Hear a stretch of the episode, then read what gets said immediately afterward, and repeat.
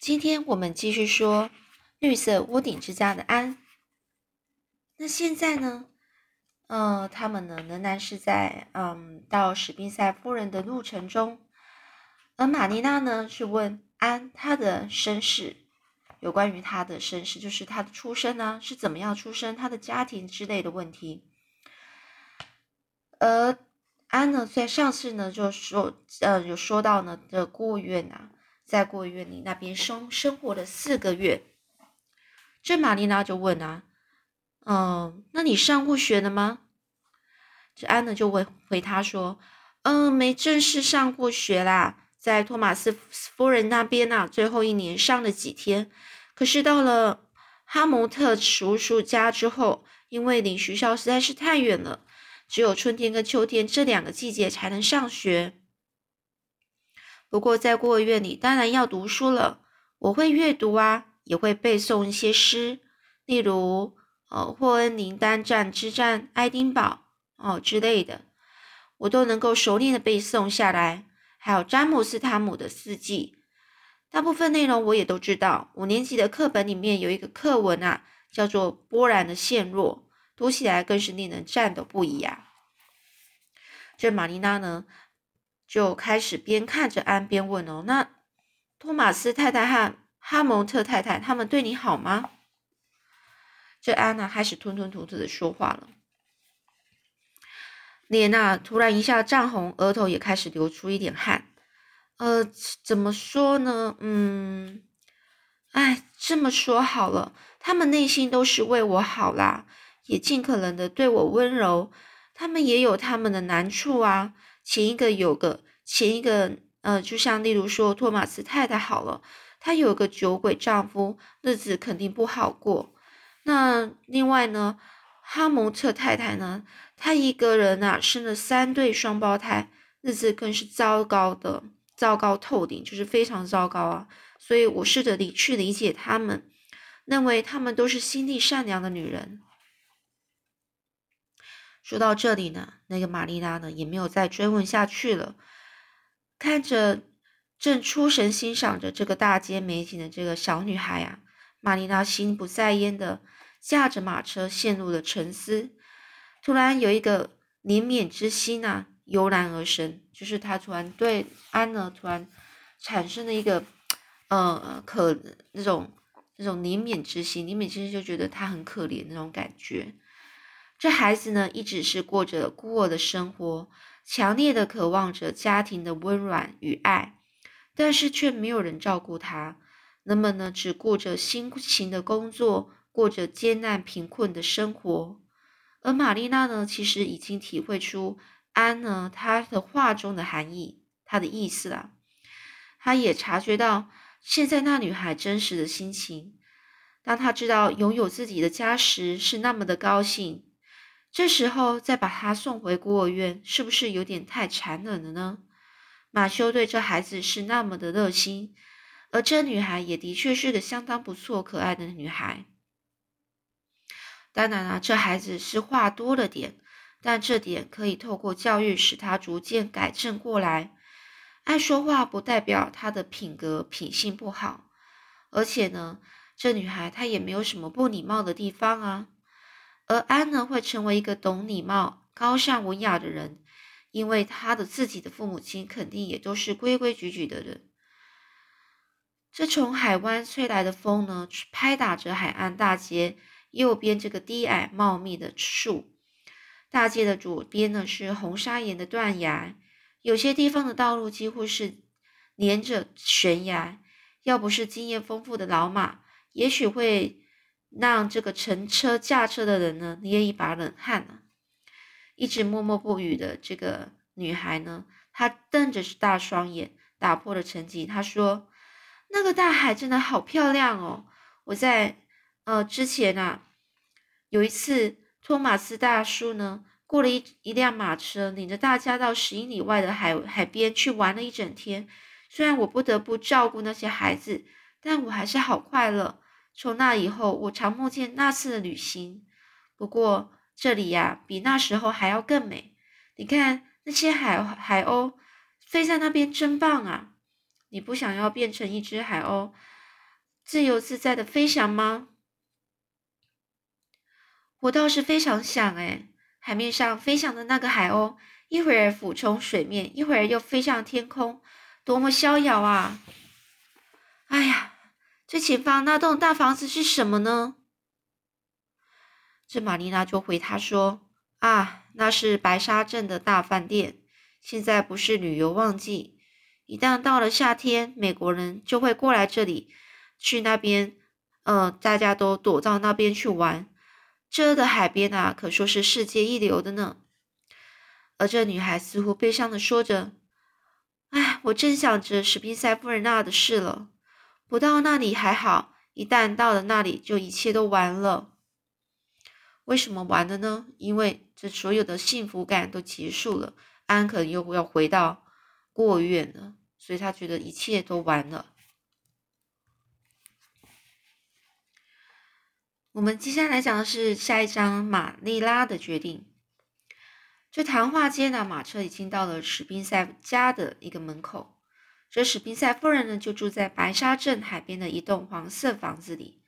这热情好客的史宾塞夫人呢，她赶快就从屋房房子里面就走出来。史宾塞夫人惊喜的说：“哎呀哎呀，没想到会有贵客临门呐！欢迎欢迎欢迎，快请下车，来来来。”妈妈拴住了吧？哎呀，安你好吗？这安娜其实绷着脸回答，她说：“呃，还普通呢。”这个脸上呢，其实是蒙着一层阴影的。这玛丽娜就说了：“呃，真不好意思啊，在百忙之中啊，打扰你了。我已经和马修说好了，要尽早回去的。我来只是想夫人向夫人问一下，是不是有什么地方出了差错？马修跟我啊，都希望领养一个男孩子。”并托您弟弟罗伯特捎过话来说，要收养一个十到十一岁的男孩呢。这史宾塞夫人听了之后，感到事情有点复杂，她就说：“啊，玛丽拉是真的吗？”这史宾史宾塞夫人问到门口的女儿，就说：“罗伯特女儿南切来说，你们想要个女孩，真，他是这么说的吧？真的，就是这个。”嗯，史宾塞的女儿就说，很认真的说，嗯，南切他确实是这样说的啊。这史宾塞夫人就赶紧解释说，啊，实在是太对不起了，弄错了这件事，并不完全是我的责任呐，我只是按尽量是按您的意思去做啊。哎，南切真是个马虎的姑娘，为了她这个毛病呢，我已经说过好几次了。玛蒂娜她无可奈何的说。这么说来，我们也有责任啊！这么重要的事，不应该只是口头来传达，我们直接应该是直接来这里说的。错都错了，没有办法挽回了。问题是，这个这女孩该怎么办呢？是要让她回孤儿院吗？还是求谁来收其他人来收养她呢？这史宾塞夫人，她就沉思了一会儿，就说：“哎，这倒没有什么问题啦，我想。”没有必要让她再回孤儿院了。昨天呢，有一个彼得彼得布列维夫人来到我这我家，他说我帮他找一个能干的女孩。他家是个大家庭，很缺人手。安娜正好可以去，这真是太巧了。这出乎玛丽拉的意料之外呀！安的事这么快就解决了，但是玛丽拉却丝毫感受不到高兴的感觉。相反的，她倒有点开始茫然的，茫然的，就是开始不知道说，不知道要说什么。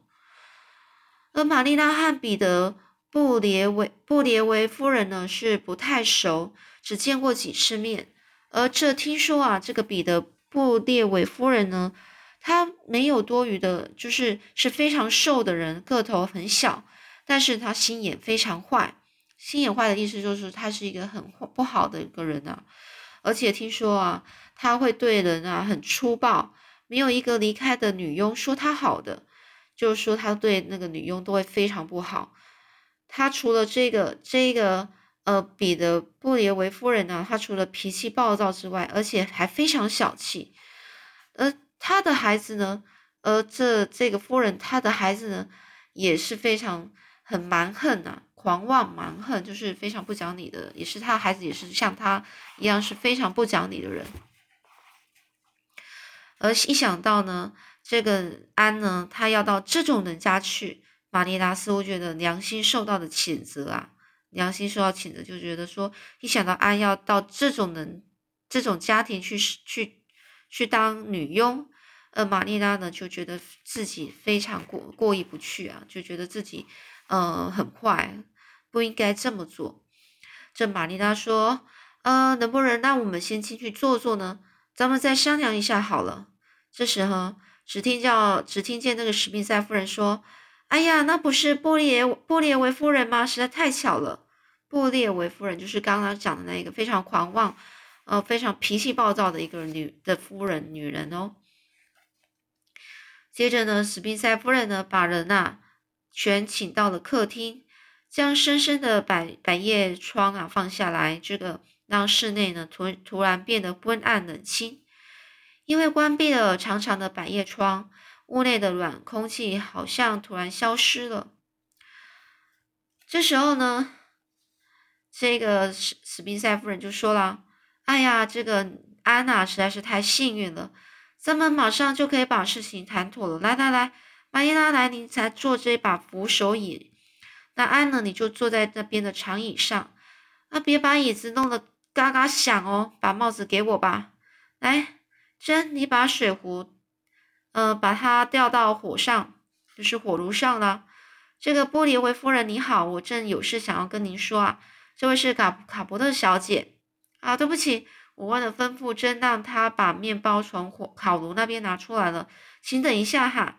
说着呢，这史宾塞夫人就把百叶窗拉起来，急急忙忙的又跑出去了。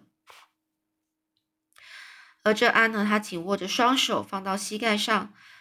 他呢，就完全不做声的坐在长椅子上，一双大眼睛呢，就盯着这个波列维夫人呢。而他这心里呢，暗自想：难道我真的要去这看起来心眼很坏的人那里吗？他越想越难过啊，眼睛不由得就开始开始流的流出泪了。这时候，布史宾塞夫人回来了，他就开始说了：本来我听到卡伯特小姐说要想要收养个女孩。但事实上，他说他想要收养是个男孩。如果夫人您啊和昨天想法一样的话，你看这个女孩合适吗？这布列维夫人上上下下来来回回的看了这个安一安一下安一眼。这位夫人就说：“多大了？叫什么名字？”这安娜吓得就是开始退缩了，然后胆怯的就是很小声的回答说：“啊，我我是安雪莉。”哦，我十一岁了。这夫人就回答说：“哎，太瘦了，不怎么健壮啊，看起来倒是蛮有精神的。不过呢，到了我家，我不求你做个好孩子，只要能听话，做事给我伶俐爽快一点，懂得自己的本分就好了。”哎，是吗？这中间还出现了这么样的差错，那么这孩子就由我来我家来照顾吧。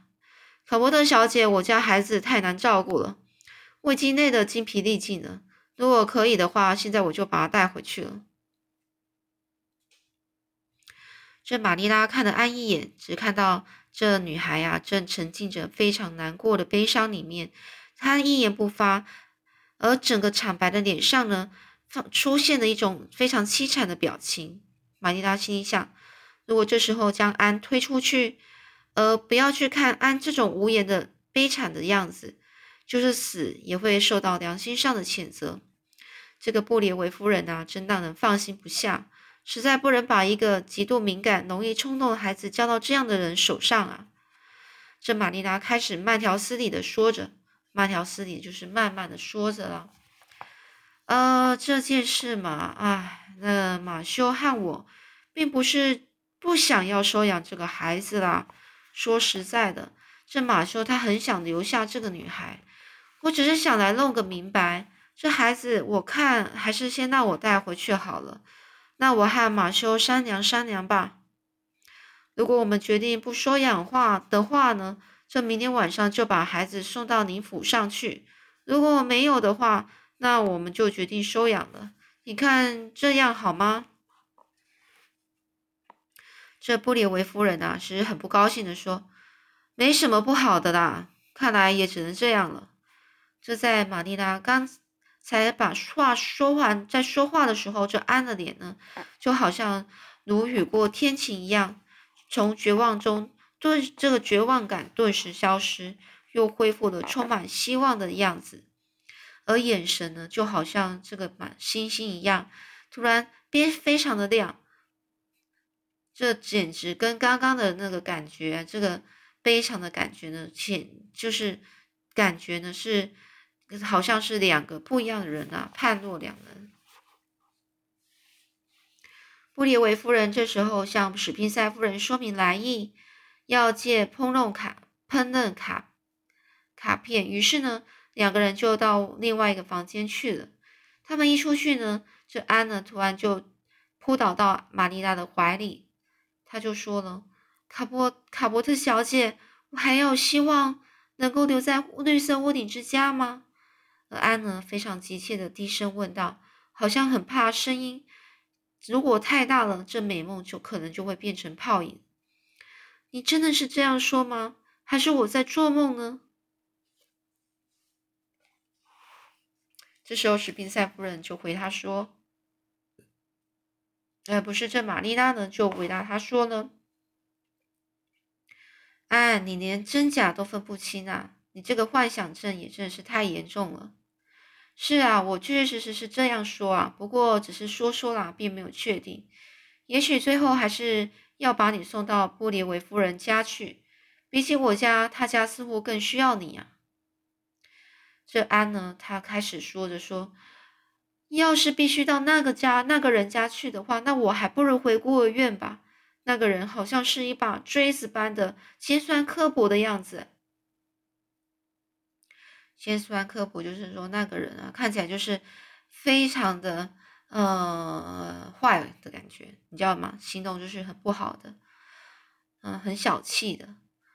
玛尼拉听到这话，觉得有点好笑。她心想：这孩子对我说的这话，是不是在指责我呢？但是他实在，呃，强忍住没有笑出来，就开始说了。他很严厉的去告诉这小孩子说：“一个孩子啊，不可以这样去评论一个第一次见面的贵妇人。你不觉得害羞吗？到那边去，乖乖的坐着，保持安静。”但是安呢，他是很恳求的说：“如果你可以答应收养我，那我做什么都愿意呀。”与但是呢，这时候他还是顺从的回到了这个坐在椅子上。晚上呢，玛丽拉和安呢又回到了绿色屋顶之家。马修这时候早已经站在小路上去迎接了。玛丽拉远远的就注意到马修，只看到这马修在小路上走来走去，好像是为了什么事而变得焦躁不安。而当马修看到玛丽拉带着安一起回来时，他的心呢的石头突然就是掉下来。啊，突然就是放心了。有关安的事呢，玛丽达一句话都没有说。一下车呢，他就和马修到后院去挤他们的牛奶了。他们是在农场嘛，所以他们需要挤牛奶。那挤牛奶的时候，才向马修讲这个安的身世以及这次面谈的结果。马修听完呢，就用很少见的严厉口气说：“这不连布列维那个人啊，他连狗都不如。”怎么可以把孩子送给他呢？这玛丽拉呢也承认说：“啊，我也不太喜欢那一个夫人呢。我当时啊实在是非常为难，不知道是该送人还是留下人啊。你似乎想留下这个女孩，我也认为留下应该算是好比较好了。